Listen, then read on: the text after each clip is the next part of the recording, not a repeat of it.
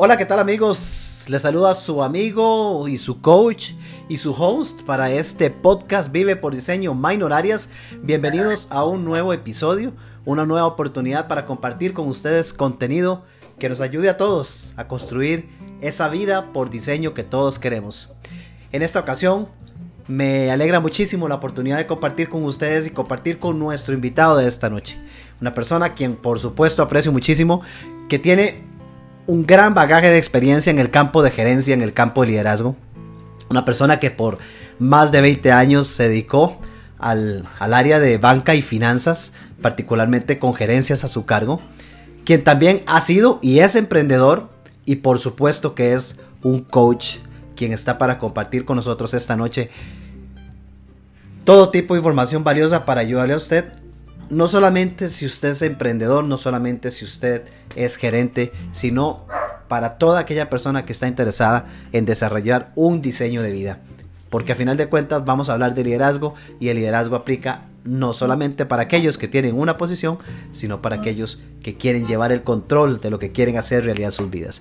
Pero no soy yo quien va a hablar de eso hoy, sino nuestro gran amigo, mi gran invitado para esta noche, el coach Gustavo Romero. Coach, Gustavo Romero. ¿Cómo estás, Gustavo? Bienvenido a nuestra sesión de esta noche. Bienvenido a Conversaciones por Diseño. Un placer, Menor, saludarte nuevamente, ¿verdad? Y, agradecerte el espacio. Yo creo que este es un espacio muy importante, no solo para nosotros, porque aquí obviamente crecemos tanto vos como yo, pero también para la gente que en este momento se está conectando, que está conectada o la que va a ver estas grabaciones posteriormente, porque Creo que aquí, aquí hablamos de muchas cosas interesantes. Ya he visto obviamente la de las, las, conversaciones con los otros compañeros que están en este grupo que has creado. Y bueno, estamos para servir, para ayudar y ojalá que, que esta noche de conversación sea muy interesante y muy, muy, muy enriquecedora para todos. Muy amable, verdad, por, por permitirme este espacio. Gustavo, gracias a vos por tomar de tu tiempo, especialmente, perdón, por un en, el momento actual, porque sé, y vamos a conversar un poquito de eso, sé que estás en un momento ajetreado en el que estás haciendo un gran, un gran giro en tu vida y posiblemente poco pronto vamos a hablar de eso, pero gracias, gracias por estar acá. Eh, a ver, entremos en materia porque esta conversación, yo sé que hay gente a la expectativa, recibimos información, personas que estaban deseando escuchar esta conversación, que han estado conectados a los podcasts anteriores, a las grabaciones anteriores y que, y que con ansias estaban esperando que esta pues saliera al aire. Así que, Gustavo, la primera pregunta que tengo para vos, empecemos por conocernos. ¿Quién es Gustavo Romero? Gustavo Romero es, es una persona que, bueno, siempre me he considerado una persona de raíces muy humildes. Soy de un pueblito de allá del lado de Turrialba, cerca de la falda del volcán Turrialba, se llama San Antonio de Santa Cruz. Eh, mi escuela era una escuela con dos maestros, donde mi grupo siempre fue de siete, siete alumnos. Y después de eso, pues fui evolucionando ahí, ¿verdad? Seguí, seguí creciendo, fui al colegio de Turrialba, em, después a la universidad. Después estuve metido hasta en el mundo del fútbol un poco, ¿verdad? También, porque era, siempre he sido un fiebre para el fútbol, pero también estuve participando en equipos de, de cierto nivel. Eh, obviamente estudié. Entré a trabajar en una institución financiera, como lo, fue el banco, como lo es el Banco Nacional. Y bueno, y actualmente a manera así de super resumen, estoy emprendiendo, estoy haciendo otras cosas y me siento sumamente feliz. Ese ha sido como un resumen muy, muy general de mi carrera, pero más allá de eso me considero una persona, como lo dije al principio, muy humilde, de raíces que, bueno, mis papás me inculcaron muchos valores y me siento muy contento y muy orgulloso de eso. Básicamente ese es Gustavo, es una persona que a lo largo del tiempo fue creciendo y que y que la verdad creo que nací para servir. Eso es lo que, lo que tengo como, como consigna en la vida. Hmm, maravilloso. Y creo que vamos a hablar bastante de ese nací para servir. ¿Qué palabra caracteriza a Gustavo? Si hubiese una palabra que te caracteriza a vos, ¿cuál es? Siempre me ha gustado mucho la perseverancia. Eh, minor, desde siempre yo fui perseverante. En algún momento de mi vida siempre cuando realicé algunas actividades, tal vez no fui el mejor en algunas cosas que hice, pero fui perseverante. Y eso me ayudó a cumplir muchos de mis objetivos y de mis sueños. A manera de anécdota, porque me gusta, voy a entrar con una anécdota. Por ejemplo, en el tema de trabajo, una vez, una vez yo estaba en, un puesto de los más bajitos en la institución en la que yo estaba, estaba empezando allá por el año 98. Y perdón que me adelante un poco, pero ya que me hiciste esa pregunta, creo que va como de la mano. Y llegó un jefe y me hizo una, una bueno, le hizo una consulta a varios, yo escuché que le dijo, mira, vos harías eh, tal puesto, un puesto ahí que tenía cierta complicación, un puesto dentro de la misma institución, una labor, digámoslo así. Y dos, a los dos que le dijo anteriores se negaron. Yo escuché. Cuando llegó a donde, donde yo trabajaba, que era ya como una cuevita, la verdad, era como el más olvidado yo, ¿verdad? Porque era el, digamos, en ese momento era como el, colaborador más humilde que había yo en, en esa oficina y me dijo a mí que si yo haría eso, y dije, sí, claro, yo lo hago. Eh, eso marcó mi carrera, eso marcó grandes cosas a nivel profesional. ¿Y por qué? Porque el gerente que estaba ahí, las personas, mis jefaturas, eh, vieron que yo era una persona, como dicen, le entra todo, perseveraba, eh, trataba de hacer las cosas bien, no importaba lo que viniera por delante, y yo, iba, con ese objetivo claro. Entonces, a manera de anécdota eso me sucedió y por eso me considero que he sido siempre perseverante. Así tengo un montón de historias, pero esa es una de, una de las que más me acuerdo en este momento. Hmm. Y de aquel muchacho en una posición y en un espacio de cubículo relegado, casi escondido, unos cuantos años después has pasado por diversas posiciones, sé que has pasado por un gran crecimiento a nivel profesional. ¿Qué, podríamos, ¿Qué podrías contarnos con respecto a tu historias, a tu experiencia y a lo que ha sido esa evolución en el tema liderazgo? Que sé que es uno de los temas que a vos te apasiona. Y por cierto, ¿por qué esa pasión por el liderazgo también?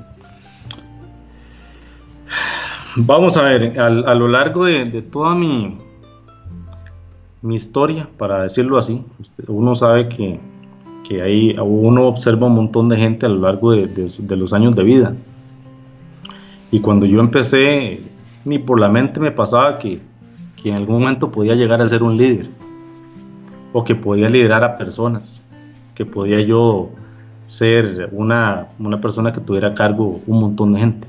Eso nunca me pasó por la mente, sinceramente, cuando yo estaba empezando en mi vida. Pero, pero sí pude observar a mucha gente. Yo participé en muchas, en muchas actividades, como lo mencioné hace un rato, eh, por ejemplo el fútbol y ahí pude ver a muchos líderes, llámese entrenadores de fútbol, que en este momento algunos incluso son, son activos a nivel, a nivel futbolístico, que, que, yo, que yo conocí en esa época. Los pude observar, pude ver qué hacían. También cuando entré en la institución donde trabajé 21 años, pude ver a mucha gente, eh, pude compartir con mucha gente y vi lo bueno, lo malo.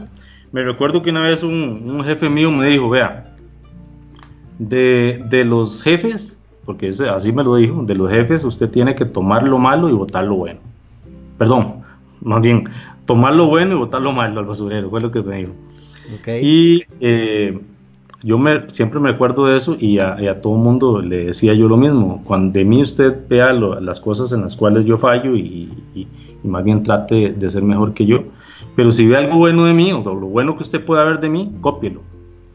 y, y aplíquelo en su vida, no solo en la parte laboral, sino también en la parte personal. Entonces a mí me marcó mucho, mucha gente que pude ver, minor, eh, mucha gente que pude analizar lo bueno y lo malo que esas personas tenían, al punto de que de, yo fui evolucionando y mejorando y, después me fui apasionando por esta, por esta labor de líder, por este tema de líder y, y bueno, todos los días leo, todos los días estudio, todos los días estoy revisando videos y cosas que me hacen o que me hagan mejorar como líder o como, con esta pasión que yo tengo y trato siempre de transmitir eso a la gente que yo pueda. Porque lo primero que uno tiene que saber es que el liderazgo se aplica en casa. La principal empresa que tenemos es la familia. Entonces uno tiene que ser un buen líder en la casa. Hmm. Hagamos una pausa ahí, entremos entremos un poquito más profundo en eso, porque estamos hablando de liderazgo y algo que en mi experiencia he encontrado es que cuando, cuando se aborda ese tema y, y hoy día que se menciona tanto esa palabra, liderazgo por doquier, usualmente, usualmente cuando esa palabra suena, la mente de la mayoría de las personas tiende a vincularla con el trabajo, con la jefatura, con una posición en la que yo tengo gente a cargo. Pero estás diciendo, de hecho mencionaste el deporte, y estás diciendo que comienza en casa. ¿Cómo es eso? Contanos un poco de ese liderazgo que se sale de las cuatro paredes de una oficina de, trabajo. Bueno, primero que todo, hay un, hay un, hay un libro que, por ahí les recomiendo que lean, es el, liderazgo, el liderazgo de Jesús, según, según Jesús, liderando como Jesús. Es, es, lo primero que uno debería, debería leer si quiere, si quiere eh, aprender temas de liderazgo, porque el máximo líder que existió, existe y existirá, pues ha sido Jesús. Entonces en ese libro usted le marca precisamente lo que estás consultando.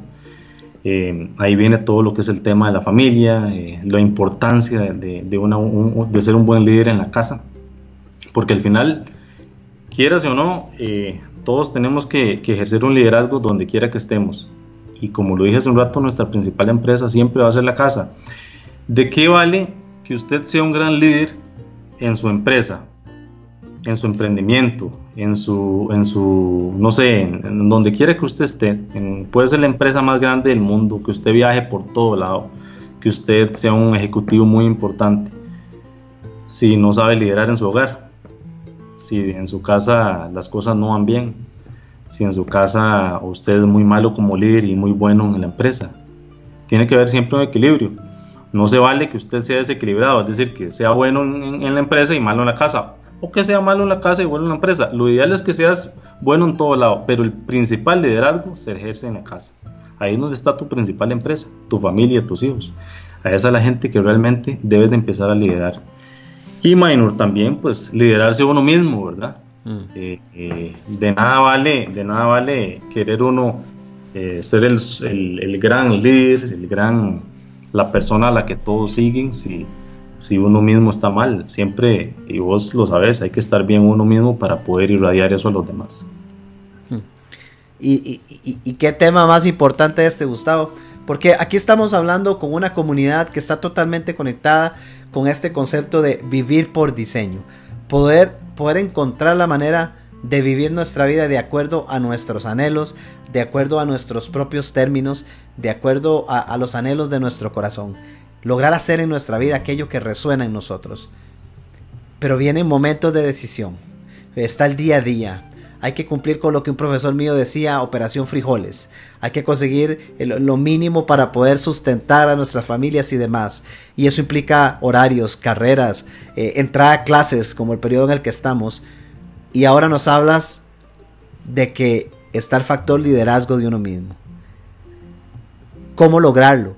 ¿Qué podemos compartir? ¿Qué podrías compartir con esta audiencia que en su mente tiene la intención de crear un gran diseño de vida, de poder vivir eso que tanto le inspira, pero que el día a día le jala, le distrae, le aturde, le estresa y tras de eso no encuentra, no encuentra cómo tomar las acciones correctas para ir a enfocarse en lo que quieren crear. Ahí entra el liderazgo personal, ¿cierto? ¿Qué nos puedes decir al respecto? Sí, eh, ahí entra el liderazgo personal y la convicción que usted tenga para, para, hacer lo que le corresponde hacer y para saber hacia dónde va. Lo principal que hay que tener es un enfoque, un enfoque bien claro, ¿verdad? Y saber hacia dónde usted va, porque si no todos los caminos son buenos y eso tampoco nos lleva a ningún lado. Entonces, primero tener un enfoque claro, es lo que yo recomendaría, porque al final eh, uno no puede estar tirando para todo lado. Hoy, precisamente hoy, eh, tuve una experiencia muy gratificante que tiene que ver con esto que me estás consultando. Hoy salí en la mañana, como a las 5 y 30 de la mañana, ahí a, retomar un poquito la parte del trote, ¿verdad? Porque hace, hace días eh, lo había estado haciendo, pero no tan constantemente. Eh, le di la vuelta ya, vimos acá cerca del, del, tecnológico y del tecnológico de Costa Rica en Cartago. Y bueno, yo estuve corriendo, llevaba más o menos ahí recorridos como unos 3 kilómetros y medio por ahí. Me topé con una, una, una lo que llamamos una, una cuesta, una buena subida ahí que había en la carretera, pero, pero era bastante fuerte. Y cuando yo iba ya llegando a la parte de arriba, a lo más fuerte y, y ya donde sentía que el cuerpo ya iba diciendo, pare, pare, pare, eh, ya, ya, eso es el, saboteador interno que uno tiene ahí, ¿verdad? Que le dice, no se levante, no corra, no haga, no haga lo que quiere hacer, que tiene que ver con liderarse uno mismo, ¿verdad? Eh, Precisamente en ese momento vuelvo a dar a la izquierda, iba al otro lado de la carretera, un camino escabroso y de, bastante pendiente, un señor en una silla de ruedas. Y, y el señor iba empujando su silla de ruedas igual en la misma dirección que yo iba. O sea, era una pendiente fuertísima. Entonces yo seguí corriendo, pues me motivé, ¿verdad? Donde lo vi a él, me, motivé al punto de que saqué, de que saqué una foto y seguí, seguí corriendo. Pero decidí devolverme. Me devolví a hablar con él y le pregunté que cuál era la clave de, lo que él hacía, que por qué era que él, que él a pesar de que, de, que tenía esa condición, porque le hablé claramente, de, tenía esa, esa convicción para poder hacer lo que él hacía, porque ahí me contó que él iba para el polideportivo, que más o menos desde su casa queda como unos dos kilómetros y medio, más o menos, eh, en silla de ruedas. Que él nació con espina bífida, que estuvo 32 años con muletas y después no pudo caminar más y tuvo que estar en una silla de ruedas.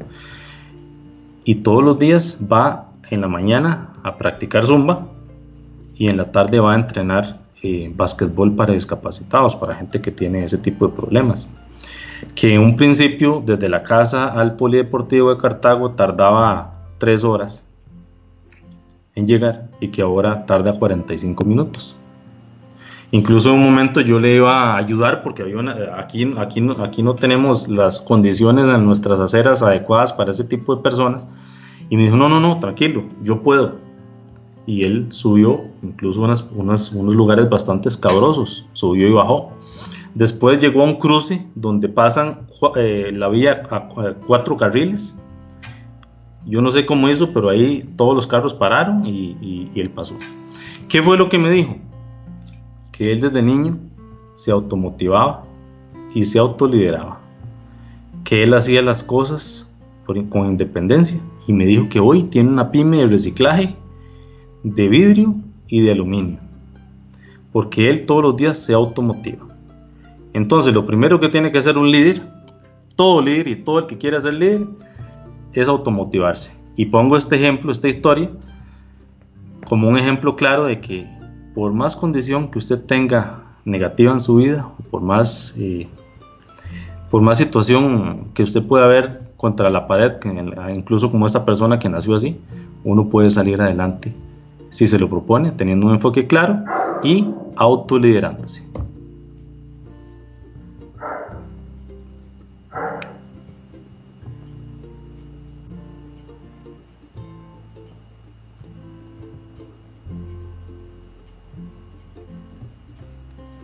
Se escucha. Ok. Tuve una entrada de audio por aquí adicional. Gustavo, ¿qué historia más, más fascinante me hiciste recordar algunas similares que he vivido cuando me he dado por practicar el deporte y qué elementos más importantes nos das. Incluso antes de la historia nos decías algo, el tener, tener un norte, tener la convicción de hacer algo. Y este ejemplo que nos contabas, fascinante en efecto, eh, nos revela la importancia de, sí, está el autoliderazgo, pero ¿cómo autoliderarse uno si no hemos definido qué es eso que queremos crear y con lo que estamos comprometidos a vivir en nuestra vida. Yo recuerdo hablando de historias y ya que estamos casi tomándonos un café virtual, yo recuerdo que allá hace unos cuantos años, cuando yo liberaba en la última empresa en la que trabajé, y yo empecé con este tema de, dar charlas y conferencias y demás, yo estaba emocionadísimo con el tema de liderazgo. Uno de los factores comunes que yo fui encontrando en mis lecturas de autobiografías fue que precisamente en las, en las biografías o autobiografías de los mejores líderes, había varios factores comunes, pero uno de ellos era practicar deporte. Eh, hablábamos de un Mandela que a las 4 de la mañana sus, sus, guardaespaldas o se ponían las tenis o lo dejaban irse solo porque él se iba a caminar o a correr. Eh, hablamos de exmandatarios de Estados Unidos en la Casa Blanca corriendo, dando vueltas, en fin, hay muchísimos ejemplos. Y yo caí en cuenta cuando vi esas autobiografías que yo estaba hablando de un tema llamado liderazgo, enseñaba al respecto, pero yo no lo estaba viviendo, no a ese grado. Y tomé, fue cuando yo tomé la decisión de comenzar a hacer eh, algún tipo de actividad física, porque no la hacía. Yo pasaba múltiples horas en el trabajo. El tema de esta historia es que para que yo pudiera hacer esa actividad física, tenía que salir a hacerla tipo 4, 4 y media de la mañana. Porque yo a las 6, 6 y media tenía que estar en la oficina. Entonces yo recuerdo que la primera vez, pues con toda la convicción del mundo me levanté. Y según yo iba a correr. Total caminé como, como 500 metros y casi me devuelvo este, arrastrándome porque tenía cero condición física. El tema, el tema crítico era volver a hacer eso al siguiente día. Y comenzar a extender la, la distancia. Porque la emoción del momento te impulsa, es como una inyección de adrenalina, pero la fortaleza, la convicción para mantenerte haciendo ese deporte o, esa actividad o cualquiera de esas decisiones, ese, ese autoliderazgo a las 4 de la mañana, con lluvia, con frío, cuando la cobija llama más bien a quedarse ahí, ese es el autoliderazgo del que vos estás hablando, es empezar a tomar nosotros las riendas de nuestra propia vida para después con el mismo ejemplo poder llevarlo a nuestra familia, poder llevarlo a nuestras empresas, ¿cierto? Por supuesto, y, es que si, usted no hace eso, usted mismo se sabotea, porque usted no, se vuelve tampoco una persona disciplinada, y, el liderazgo también va de la mano de la disciplina, eh, y eso la gente lo ve. Si usted es un líder que no, predica con el ejemplo, sino que usted es un líder que, que dice pero no hace, o sea, no es coherente, en las cosas que usted pregona o lo que, lo que usted predica, eh, estás mal. Y, precisamente ahí va lo que estás diciendo. Uno, uno tiene que, que, predicar con el ejemplo hasta para uno mismo. O sea, todos los días, si me quiero levantar todos los días o si yo planifico, no, bueno, yo voy a hacer ejercicio tres días a la semana. Bueno, entonces lo hago tres días a la semana. Pero resulta que un día amaneció de lluvia, entonces ya no, ya no voy porque, porque no. Pero la gente que trabaja el campo de allá donde yo vengo, a las 5 de la mañana, eh, si no se levanta y si no va a coger café o si no va a cortar caña o si no va a, un potrero a, hacer las labores de, de, la ganadería de leche a las 3 de la mañana, no comen. Entonces, ¿por qué uno no puede hacer algo tan bonito como es salir a correr, por ejemplo? Pero, pero así muchas actividades. Es decir, puedes, puedes pensar en que vas a leer un libro, todos los días 10 páginas del libro. Puedes decir que vas a, no sé, a llevar un curso todos los, todos los meses, a que vas a capacitarte. Muchísimas cosas, pero todo depende de uno. Entonces uno no puede eh, dar el ejemplo si realmente no, no, hacen las cosas como corresponde de acuerdo a los planes y al enfoque que uno tiene. Muy valioso, Gustavo, pero aprovechémonos de que sos coach y hagamos el escenario. Resulta que nos encontramos con una persona que dice, yo tengo toda la convicción del mundo. Es más, yo en diciembre me puse la meta de que este año voy a bajar 10 kilos. Y es más, desde diciembre me inscribí en el gimnasio. Todavía no pasa nada porque no he ido. ¿Qué hago? ¿Qué hago? Porque porque tengo todas las ganas de hacerlo, yo quiero bajar de peso, yo quiero lograr esos objetivos, yo quiero ponerme aquel vestido que tengo guardado hace como 7 años, pero tengo que mandar a los chiquillos a la escuela, tengo que irme para el trabajo, llego muy tarde, tengo que cocinar, o eh, en fin, tengo reuniones y luego tengo junta directiva y, y, tengo un millón de cosas y por mucho que yo lo pienso todos los días no paso de pensarlo. Gustavo, ese o cualquier otro escenario similar, ¿qué recomendación puedes dar? ¿Cómo podemos manejar esa situación para ayudar a una persona a pasar del yo quiero al definitivamente tener acciones concretas que le permitan estar haciéndolo? Bueno, lo primero es que todo eso que me dijiste y aplica para todo, ¿verdad? Para deporte, para la actividad que quieras hacer, la gente que va a estudiar, hay gente que, pasa estudiando toda la vida, hay, hay, un, hay un tema ahí que los estudiantes universitarios terminan todas sus materias y no hacen la, no hacen la tesis de graduación, entonces siempre terminan siendo gente sin, sin graduarse porque no la hicieron. Es decir, muchísimas actividades que como lo mencionas bien, la gente no concluye. Pero ¿por qué no las concluye? Precisamente porque al final ponen excusas en su mente, igual como la excusa que uno puede poner cuando se, abre los ojos y escucha que está lloviendo un poquito y dice, no, mejor no voy, ¿verdad? Mejor no voy, mejor lo dejo para mañana. Entonces la gente se llena de excusas, de, de muchas excusas. Y lo otro que sucede es que la gente no da los, los pasos necesarios, sino que eh, muchas veces incluso escriben sus cosas, las piensan, eh, creen que las van a ejecutar, le dicen a todo mundo que van a hacer tal tal y otra situación, pero no dan un paso para lograrlo. Entonces yo siempre menciono, incluso en muchos artículos de los que, de los que, de los que me gusta escribir, que uno tiene que accionar, que dar el paso. Eh, a Dios rezando y con el mazo dando, ¿verdad? Como dicen. O sea, Dios le da a uno todas las facultades para que haga las cosas. Pero muchas veces no las hacemos porque nos volvemos eh, gente hasta, hasta se puede decir un poquillo ahí vaguilla. Cuando yo veía al señor este, eh, precisamente me llené de ese ejemplo porque él, él toma acción a pesar de todas sus limitaciones físicas. O sea, sus dos piernas no le funcionaban, pero él toma acción. Toma una decisión, bota las excusas y va por la acción, porque tiene un objetivo claro. Llegar desde Dulce Nombre al Polideportivo. Los que conocen me podrán decir. Y primero tardaba 3 horas y después 45 minutos. ¿Por qué nosotros no podemos aplicar eso en nuestra vida, en todo lo que hagamos? si estoy leyendo un libro o si quiero bajar de peso, el ejemplo que dabas, bueno, es un tema de convicción, de querer hacerlo, de decidirme hacerlo y de accionarlo. Es decir, mañana si salgo a caminar, como, como el día que saliste a caminar y no tenías condición física, o a correr, a condición física, probablemente ese día un kilómetro te estabas ahogando, ¿cierto? Totalmente. Menos, probablemente, pero hoy ya eso no sucede. porque tomaste acciones y porque hoy ya decidiste que vos ibas a hacer ejercicio para bien tuyo y para bien de tu familia, porque si vos estás bien, tu familia está bien. ¿Y a quién había que liderar? A la familia. Buenísimo, buenísimo. Gustavo, movámonos un poquito a, la experiencia tuya cuando llega aquel momento de comenzar a liderar gente. Trabajabas en esta institución financiera, bancaria. Eh, llegó aquel día que dijiste, sí, claro, jefe, yo lo hago. Dices que ese, ese momento marcó todo en tu camino.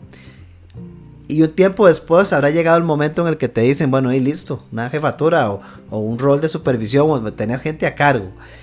¿Cómo, ¿Cómo fue esa transición? Si vos vuelves la mirada hoy con toda la experiencia que tienes y vuelves a ver aquel momento cuando por primera vez te correspondió tener personal a cargo, ¿qué harías diferente?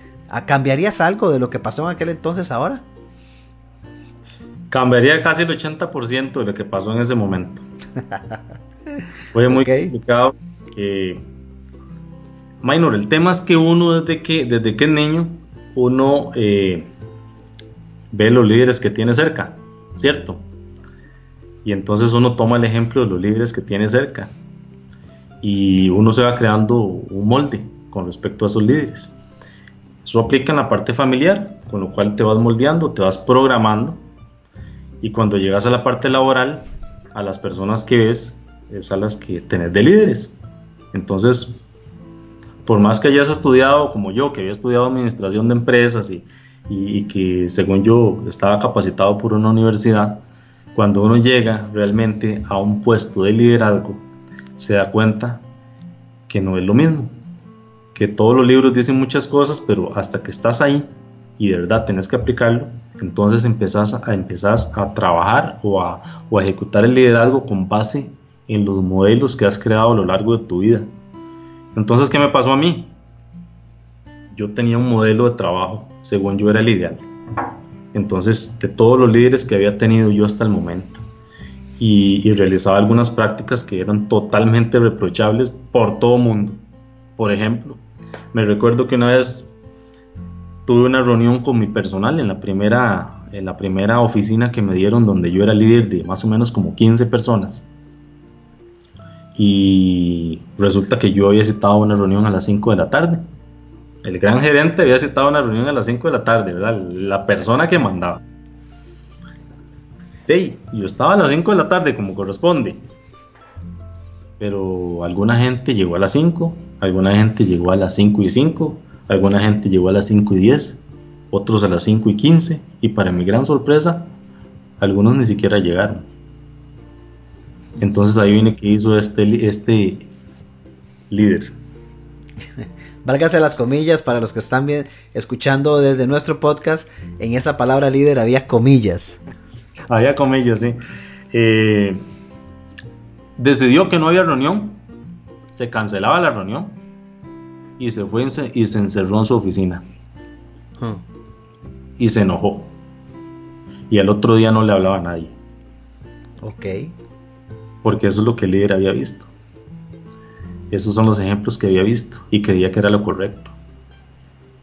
Y entonces alguien, como a los dos días después de que ya vieron que se había desenojado un poquito el líder, llegaron y, le dijeron a ese líder, mira, es que creo que te equivocaste.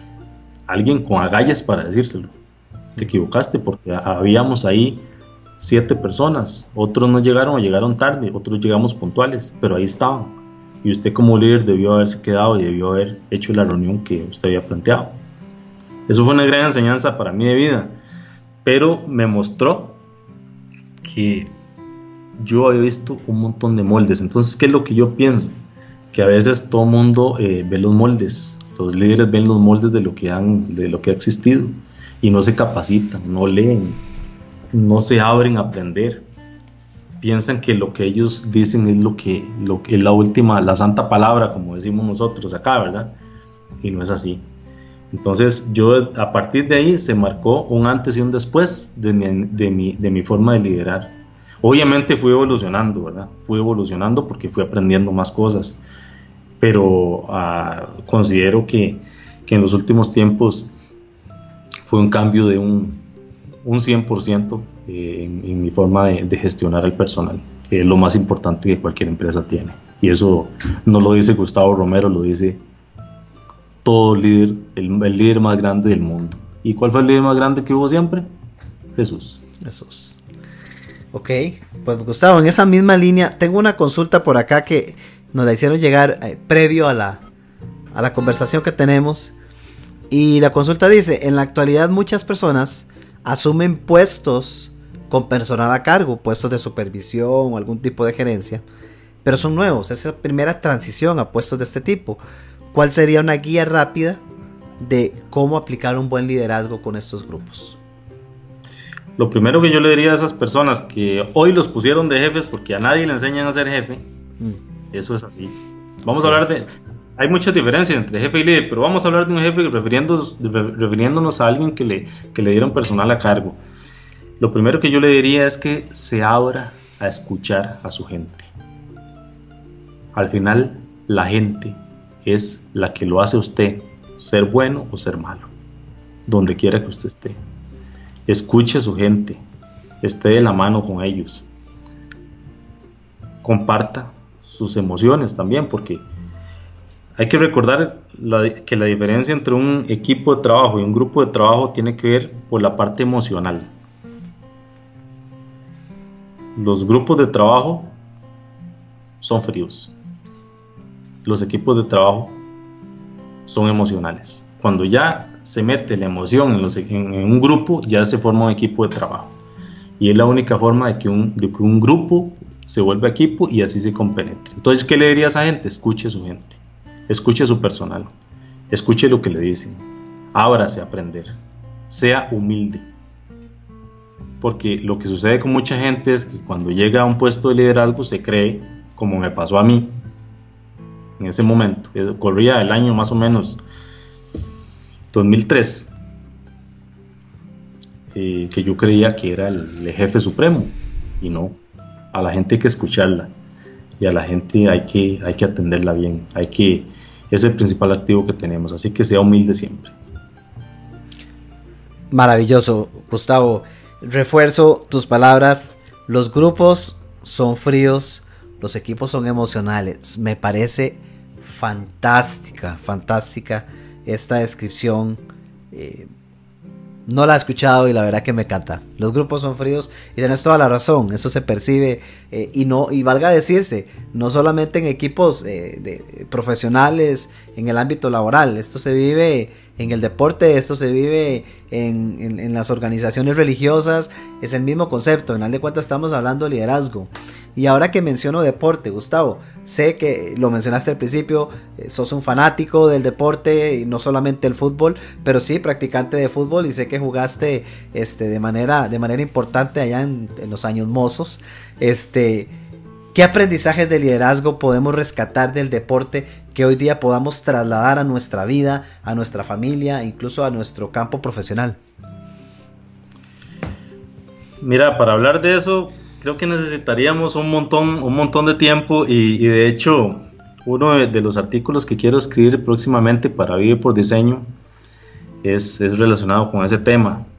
Porque yo viví esas partes y, vi mucha gente que incluso, yo sé que si menciono aquí nombres, pero mejor no voy a mencionar nombres, eh, muchos los conocen y, yo puedo decir, eh, eh, dar datos desde adentro, es decir, saber cómo lideran qué es bueno, qué es malo, pero también vi cosas buenas y cosas malas. Vi líderes, y otra vez comillas, eh, gritándole, gritándole abiertamente a, gente en el deporte, a compañeros míos o incluso a mí mismo, gritándole improperios.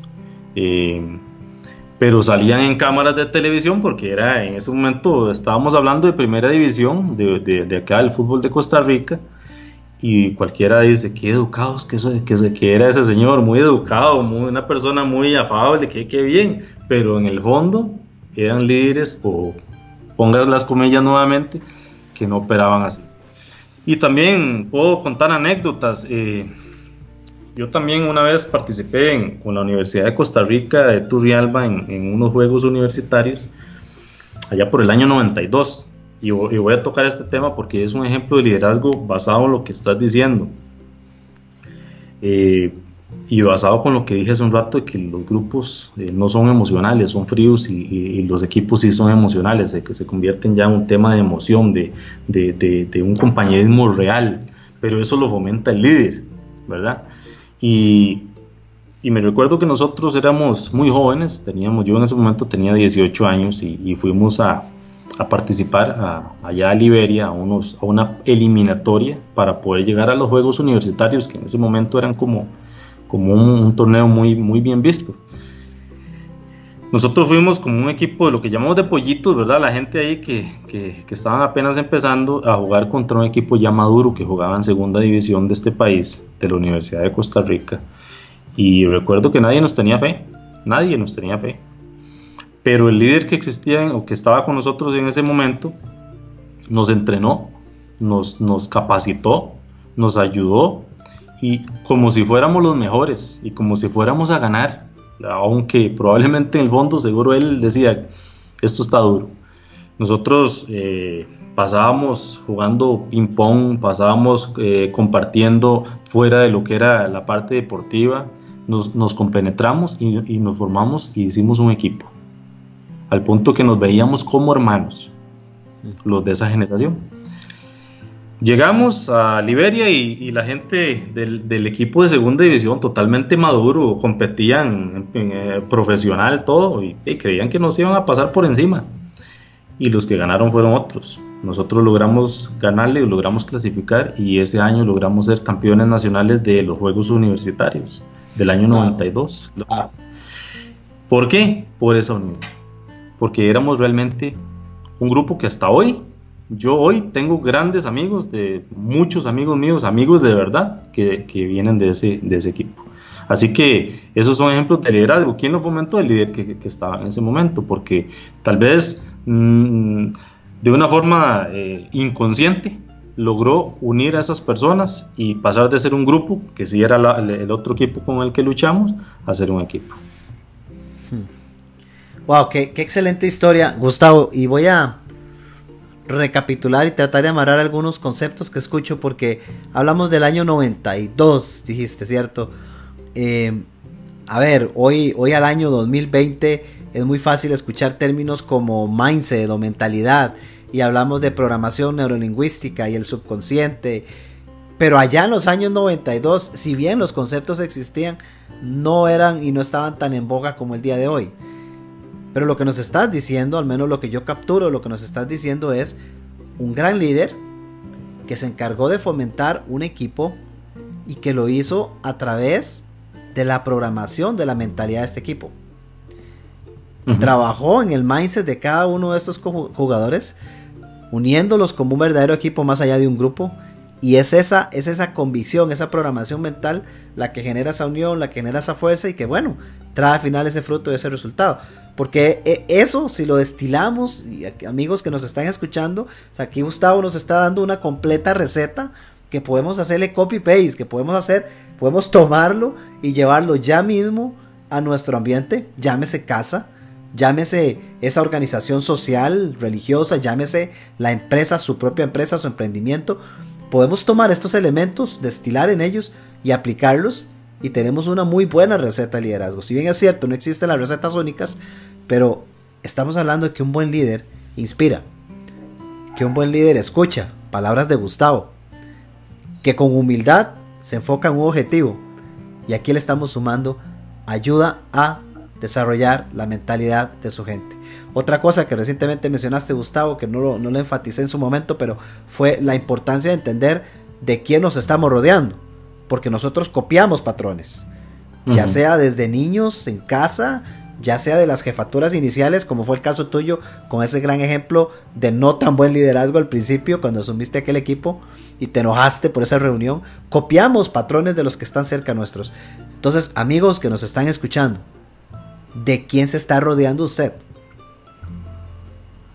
Ojo con eso. Ojo con eso, porque si no se está rodeando de las mejores características, si no se está rodeando de líderes, si se está rodeando de lobos, ojo que la frase dice que el que con lobos eh, ¿cómo dice? El que de lobo se rodea, aullar aprende, por ahí anda. Bien, Gustavo, ha sido fabuloso lo que hemos hablado hasta ahora, pero el tiempo está corriendo y no quiero quedarme sin ir a abordar otros temas interesantísimos. Sabemos de tu experiencia en banca, muchos años que llevaron a ese Gustavo de, enojarse en una reunión a convertirse en un gran líder dentro de esta institución a nivel nacional y sin embargo, estamos hablando de tiempos pasados porque aparte de todo esto, Gustavo también es emprendedor y hoy estás viviendo una nueva etapa de vida. ¿Qué nos puedes contar de eso, Gustavo? Contanos un poquito de esa experiencia que estás viviendo. Bueno, sí, sí, muchas gracias, Maynor. En realidad, vos eso lo tenés clarísimo y algunas personas que, que me conocen y probablemente estén conectados lo saben. Hace como unos 15 días, bueno, la decisión no la tomé hace 15 días, pero hace unos 15 días yo presenté mi renuncia después de 21 años de, trabajar en esta, en esta, gran institución del país, porque así lo es. Em, y lo hice cuando mejor estaba, cuando, cuando ostentaba el puesto más alto al que yo había llegado, eh, teniendo a cargo más de 300 personas, 20 eh, oficinas eh, del, del, del, banco el que yo trabajaba a cargo. es decir, yo, yo yo era un, ejecutivo con, un futuro bastante bueno, bastante prometedor. Eh, pero bueno, tomé la decisión de, renunciar y de emprender en, los negocios personales, precisamente porque desde hace tiempo venía, venía planificando eso porque yo quería tener una vida distinta.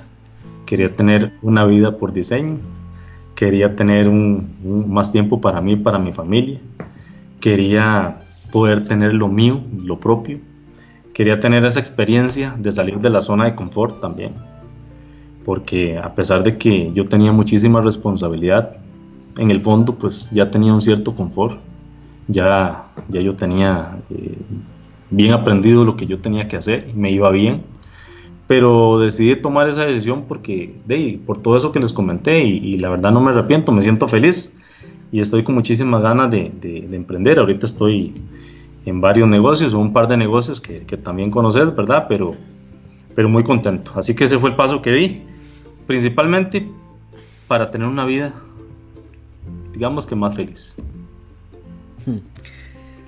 Una vida por diseño, Gustavo, y, te felicito, te felicito y lo aplaudo porque no es fácil. No es fácil estar en, en la cumbre eh, no es fácil estar ahí, en, entre comillas, válgase decir, en, el podio que muchos desean estar. No es fácil estar viviendo un momento clave, eh, profesional de tu vida y tener ese estatus, si se quiere, eh, ese rango y demás ganado a través de los años y de forma intencional dar el paso a salirse a la incomodidad salirse voluntariamente a la parte incómoda para vivir la emoción de ir a crear algo que está más de acuerdo con tus anhelos. Te felicito porque eso, eso es una decisión difícil y hoy día las empresas están cargadas, lo sé por, por experiencia, hoy día las empresas están cargadas de personas infelices amarradas al salario, infelices amarradas a la comunidad, infelices porque no están viviendo lo que desean. Y ahí si, ahí no está reflejado el liderazgo personal del que nos estabas hablando al principio, no sé dónde más. Porque de verdad que hay que tener decisión, hay que tener voluntad y hay que tener una visión muy clara para tomar una decisión tan importante como la que has tomado, que de nuevo, insisto, te felicito en ello. Pero esta no es la primera experiencia de emprendimiento que tienes. Sabemos que eres coach, pero también incluso antes de salir del banco ya venías desarrollando un emprendimiento eh, que de hecho estaba vinculado con el deporte, ¿cierto? Entonces, Gustavo, ¿qué historia tenés por ahí que nos puedas contar en estos minutos que nos quedan con respecto a este tema de emprender? No solo tuyas, porque también sé que tienes experiencia eh, vinculándote con empresarios de diferentes campos. ¿Qué historias interesantes podemos rescatar aquí para aquel que está emprendiendo o que está pensando emprender? ¿Qué nos puedes compartir desde esa perspectiva de liderazgo y desde ese autoliderazgo para hacerlo realidad? lo pueden marcar dentro de dos, digamos, desde dos puntos de vista o de dos perspectivas. Podría hablar de la parte personal como emprendedor y podría hablar de la parte que yo vi en el banco donde yo estaba, de cualquier cantidad de empresarios, cualquier cantidad de gente, de una, eh, de empresas de todo tipo, de, de toda índole, de lo que se pueda uno imaginar. Y yo creo que al final todos los líderes tienen, o las, personas que llegan a, posiciones de liderazgo y que son muy exitosas en lo que hacen, tienen, tienen factores en común. Tienen factores en común. Son personas muy perseverantes. Son personas que difícilmente se rinden. Son personas que los que son buenos tratan muy bien a su gente. Son personas que son humildes porque hay grandes empresarios con los cuales yo traté, muchísimos, que son súper exitosos, que ganan muchísimo dinero, muchísimo dinero, pero son personas súper humildes, son personas que le hablan bien a la persona que barre, igual que al, gran ejecutivo o al gran empresario o al, señor ministro del gobierno. Entonces son factores comunes que yo puedo ver y también hay gente que no se cae fácil, ya lo dije, no se rinde, porque en esto de ser emprendedor, minor, y, y sé que también lo sabes muy bien, hay fracasos, pero de los fracasos hay que aprender. A veces uno se cae, pero, pero no, se vale, no se vale quedarse ahí, hay que levantarse. Y, yo también he tenido emprendimientos en los cuales he caído. Una vez tuve, tuve una, un emprendimiento y creo que eso ni siquiera lo hemos conversado vos y yo, pero tuve una empresa de mensajería mm. y, lo que hice, bueno, perdí, como dicen, hasta el modo de andar ahí, ¿verdad? Perdí de todo porque, porque no funcionó. Y, pero yo estaba, yo estaba desde las 6 de la mañana, a veces un domingo, atendiendo ese lugar desde las 6 de la mañana hasta las 10 de la noche, porque se nos ocurrió que el horario tenía que ser de 6 de la mañana a 10 de la noche. Entonces, como yo, como yo tenía un trabajo de salario, entonces los fines de semana me tocaba hacer eso. Entonces estaba el sábado y el domingo ahí, de 6 de la mañana a 10 de la noche, y a veces solo, solo llamaba a una persona en todo el día. Wow.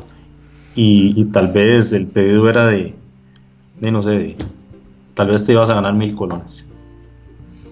Entonces, fue un fracaso, pero un, fracaso del cual yo aprendí también. Entonces, los grandes líderes aprenden de eso, de los fracasos, de los tropiezos, y, van, y van creando como un callo para poder llegar a lo que realmente quieren. Pero es una convicción. Ser emprendedor no es fácil, pero también es lo más emocionante que hay.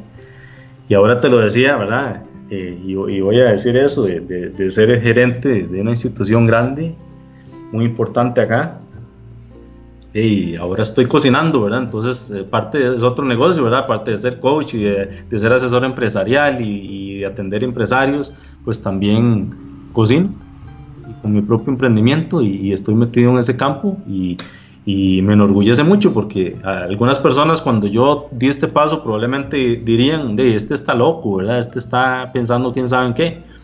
Pero yo me siento muy orgulloso de hacer lo que me gusta, de tener el tiempo para mí y de luchar para mis proyectos personales. Y eso lo hacen los grandes, los grandes empresarios. Magnífico, magnífico. El mundo está hecho de locos. Lo que se ha construido ese mundo lo han construido los, que, los que entre comillas diríamos han sido los más locos, los locos para ir a inventar, para ir a crear. Y vos pasaste de una muy buena gerencia a ser ahora el CEO de tu vida, el CEO de tus negocios. Así que imagínate, eso es una gran promoción. Qué, qué fabuloso, qué fabuloso el tema y estoy seguro que vamos a tener oportunidad de conversar en otras ocasiones, compartir más aquí con nuestros amigos de Vive por Diseño porque hay muchos temas en los que me gustaría ahondar posteriormente con vos. Eh, ese tema del emprendimiento, el saber recuperarse del, del fracaso es un tema que definitivamente hay que desarrollar. Eh, ahorita que te escuchaba hablando recordé la, el episodio que grabamos recientemente con nuestro amigo eh, Cristian Arrieta y cuando Cristian nos decía todo suma, el título de un, del libro que pronto estará publicando, todo suma definitivamente, emprender y lograr aprender de eso, pero la clave tal vez está ahí, Gustavo, quiero rescatarlo una cosa es equivocarse, una cosa es caer en el, entre comillas, fracaso, pero otra es caer ahí y aprender de ello. No todo el mundo lo hace, pero si desarrollamos esa habilidad, esa es la que nos permite precisamente crecer, este, avanzar en los proyectos que estamos, estamos desarrollando a futuro. Así es, y, y vuelvo a, lo que mencioné hace un rato con, con, el tema de la familia. ¿Qué pasaría si, si si una persona que es el, líder en una familia, a quien está llamado a ser el líder de la familia, se cae, ¿cuál es el ejemplo que le da a sus hijos? Como le decía yo a un empresario que, es mi cliente, un día de estos, estaba un cliente coach con un empresario y él, él me decía, él tuvo un fracaso muy fuerte, pero un fracaso de verdad, un fracaso donde entró incluso una depresión de millones de dólares que perdió, propiedades gigantescas. Y él se levantó. Y se levantó muy honorablemente. Y en ese momento estábamos ahí, en esa sesión, y estaba, ve, ese día él, llevó incluso a uno de sus hijos, ya grande, ya una persona mayor. Y yo le decía eso, imagínese si usted se hubiera caído, ¿cuál es el ejemplo que le da a sus hijos? Véalo ahí que donde está. Él está trabajando con usted porque usted le dio un buen ejemplo, porque usted fue un buen espejo. Entonces, tenemos que liderar a nuestra familia, liderarnos a nosotros mismos para poder liderar a nuestra gente y ser el ejemplo de la gente que nos está viendo, que son un montón de ojos u ojitos, porque quizás son nuestros hijos que nos están viendo cómo actuamos, cómo vivimos, qué es lo que queremos. Incluso también sabes que doy clases en la universidad, ¿verdad? Bueno, eso no lo conté, pero doy clases en la Universidad de Costa Rica y yo también le digo eso a los estudiantes, ¿hacia dónde van ustedes? ¿Cuál es la vida que quieren vivir? Una vida que le diseña una empresa no es malo, si quieren ser eso usted, hágalo, está bien, perfecto. O una vida que diseñe usted mismo. Amigos, esas preguntas, esas preguntas espero que las hayan anotado y si no igual pueden volver a escuchar este capítulo porque no están dirigidas solamente a los estudiantes de la universidad que están con Gustavo. Esas preguntas van directamente para ustedes. ¿Cuál es la vida que quieren vivir? Y qué tan comprometidos estamos con hacer la realidad. De eso se trata conversaciones por diseño. De eso se trata vive por diseño. De ayudarle a usted a cuestionar lo suficiente si realmente quiere tanto eso que dice que quiere y qué está dispuesto a hacer para hacerlo realidad. El camino puede no ser fácil, pero Gustavo mismo nos decía hace poco, es sumamente emocionante. No todo el mundo va a salir a emprender y eso está muy bien Muchas personas estarán dedicadas y aman el trabajo que realizan. La idea no es convertir a todo el mundo en emprendedor, pero sí ayudarle a cada uno de ustedes a identificar si realmente se sienten conectados y están tomando diariamente las decisiones correctas para vivir una vida por diseño. Ahora, el diseño de cada quien será tal cual los anhelos de su corazón, no será igual al de Gustavo ni al mío. Ahora Gustavo está feliz cocinando, Minor está feliz haciendo entrevistas y dejamos las oficinas que, por muchos años nos, nos hospedaron. Pero el tema aquí es qué tan comprometidos estamos con eso que queremos hacer realidad. Y por qué no, acompañarnos de personas como Gustavo, de personas como los compañeros que ya hemos tenido acá invitados en las, en las otras eh, conversaciones, para ayudarnos a dar pasos cada vez más firmes. Gustavo, tenemos por aquí una audiencia, varias personas que quiero saludar. Este, Marisela Torres nos acompaña, nos ha compartido algunos comentarios. Mariel Ramírez que nos saluda a todos. Marcela decía, el liderazgo y la, humildad eh, van de la mano. eh, César, César Bolaños, quien estuvo con nosotros en una de las grabaciones anteriores, eh, una gran historia, cuando nos contabas esa historia fabulosa, Gustavo, dice César, una gran historia para reflexionar, muchas gracias. Por aquí tenemos a, y bueno, Jenny también, que por cierto nos compartió la recomendación del libro que mencionaste, Liderando como Jesús. Tenemos muchas personas conectadas, muchísimas gracias a todos los que nos están acompañando. Gustavo, unas últimas palabras que podamos compartir, para esas personas que están buscando cómo convertirse en mejores líderes de su vida. Minor, yo podría decir muchas cosas, pero yo creo que, lo más importante que uno, que uno tiene que, que, pensar cuando llega a un puesto de liderazgo es saber que, que detrás de cada una de las personas que, que, trabaja con uno, trabaja a la par de uno, hay una familia y que hay gente que, que depende de esas personas que trabajan con uno. Eh, hay muchísimas historias eh, que tienen que ver con esto, pero yo siempre le decía a mi gente, imagínese que, que ese, esa persona que está trabajando ahí tiene chiquitos, tiene, tiene una esposa, tiene gente que depende de él. Y qué bonito que cuando se sienten a, cenar, cuando lleguen de, cuando llegue el trabajo un viernes de cenar, eh, se expresen bien de lo que el líder eh, o lo que vivió a la par de su líder esa semana, por ejemplo, o ese día. Porque uno como líder tiene que dejar un legado. Uno en la vida tiene que dejar un legado. No se vale pasar esta vida simplemente por pasarla. Si usted está en una posición de liderazgo, no es porque no es usted usted puede decir que está ahí por su propio esfuerzo, pero hay algo más poderoso que lo puso ahí. Mm. Y entonces eh, usted tiene que ser tener honra con, con quien lo puso ahí y saber que usted está ahí por un motivo, por dejar un legado, por hacer crecer a su gente, por desarrollar a las personas, por tratarlas bien. Y para que el día de mañana, cuando usted no esté, lo recuerden y que por lo menos digan, esa era una muy buena persona, me trató muy bien. Y que en esa mesa, de esa cena del hogar, se hable bien de Gustavo, de Minor o de las personas que nos estén viendo acá. Eso es lo que hace un líder, eso es lo que la gente piensa de un líder. No es el líder que manda, que decide, que eso va de la mano y son otras cualidades. Pero lo más importante es el legado que usted como persona puede dejar en la vida. Maravilloso. Amigos, ¿qué legado están dejando ustedes? ¿Qué legado estamos dejando nosotros? Nuestra vida, nuestra familia, en nuestro entorno. Gustavo, antes de irnos tenemos una consulta que no quiero dejar pasar. Nuestro amigo Cristian Arrieta nos consulta o te consulta. ¿Existe algún riesgo al querer ser líder siempre? Pues yo creo que no existe riesgo si usted tiene la convicción, la convicción clara de lo que es un líder. Muchas gracias a Cristian por la pregunta, eh, se me olvidó mencionarlo, pero si usted tiene claro hacia dónde va y lo qué es lo que usted quiere en la vida, no debería existir un riesgo por, ser líder. Mucha gente cuando llega a, posiciones de liderazgo precisamente se asusta y me imagino que nuestro amigo Cristian lo ha visto. Gente que se asusta y que entonces empieza a, a querer liderar a punta de látigo, a punta de, ser un, líder al que nadie le puede accesar con las puertas cerradas. Y eso está totalmente obsoleto.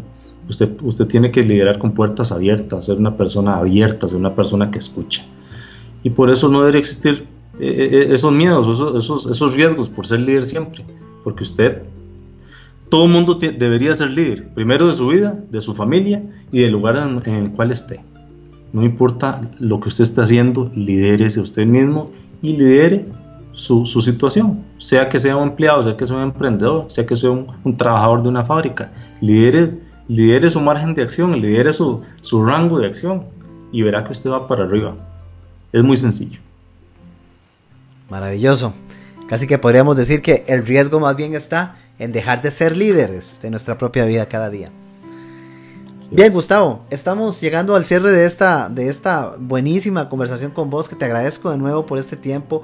Gustavo, ¿cuál es ese proyecto emocionante en el que estás trabajando hoy día? ¿Qué nos puedes contar? ¿En qué está metido Gustavo en este instante que lo tiene sumamente emocionado?